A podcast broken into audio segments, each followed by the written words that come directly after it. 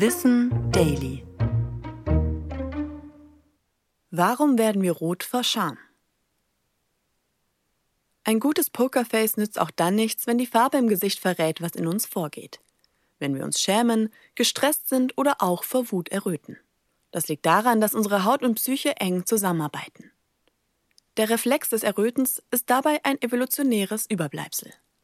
Ohne es zu beabsichtigen, senden wir damit ein Signal an unser Gegenüber.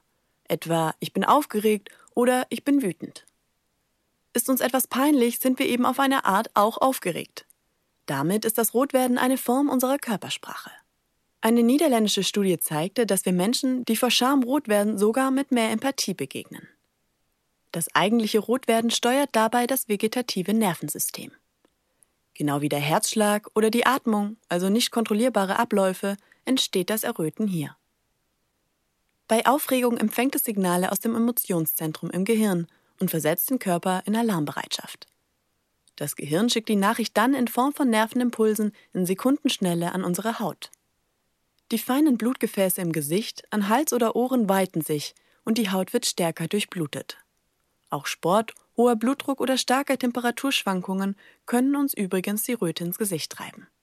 Das hat dann aber einen klar physiologischen Sinn, wie beispielsweise ein Temperaturausgleich. Ich bin Anna Germeck und das war Wissen Daily, produziert von Schönlein Media.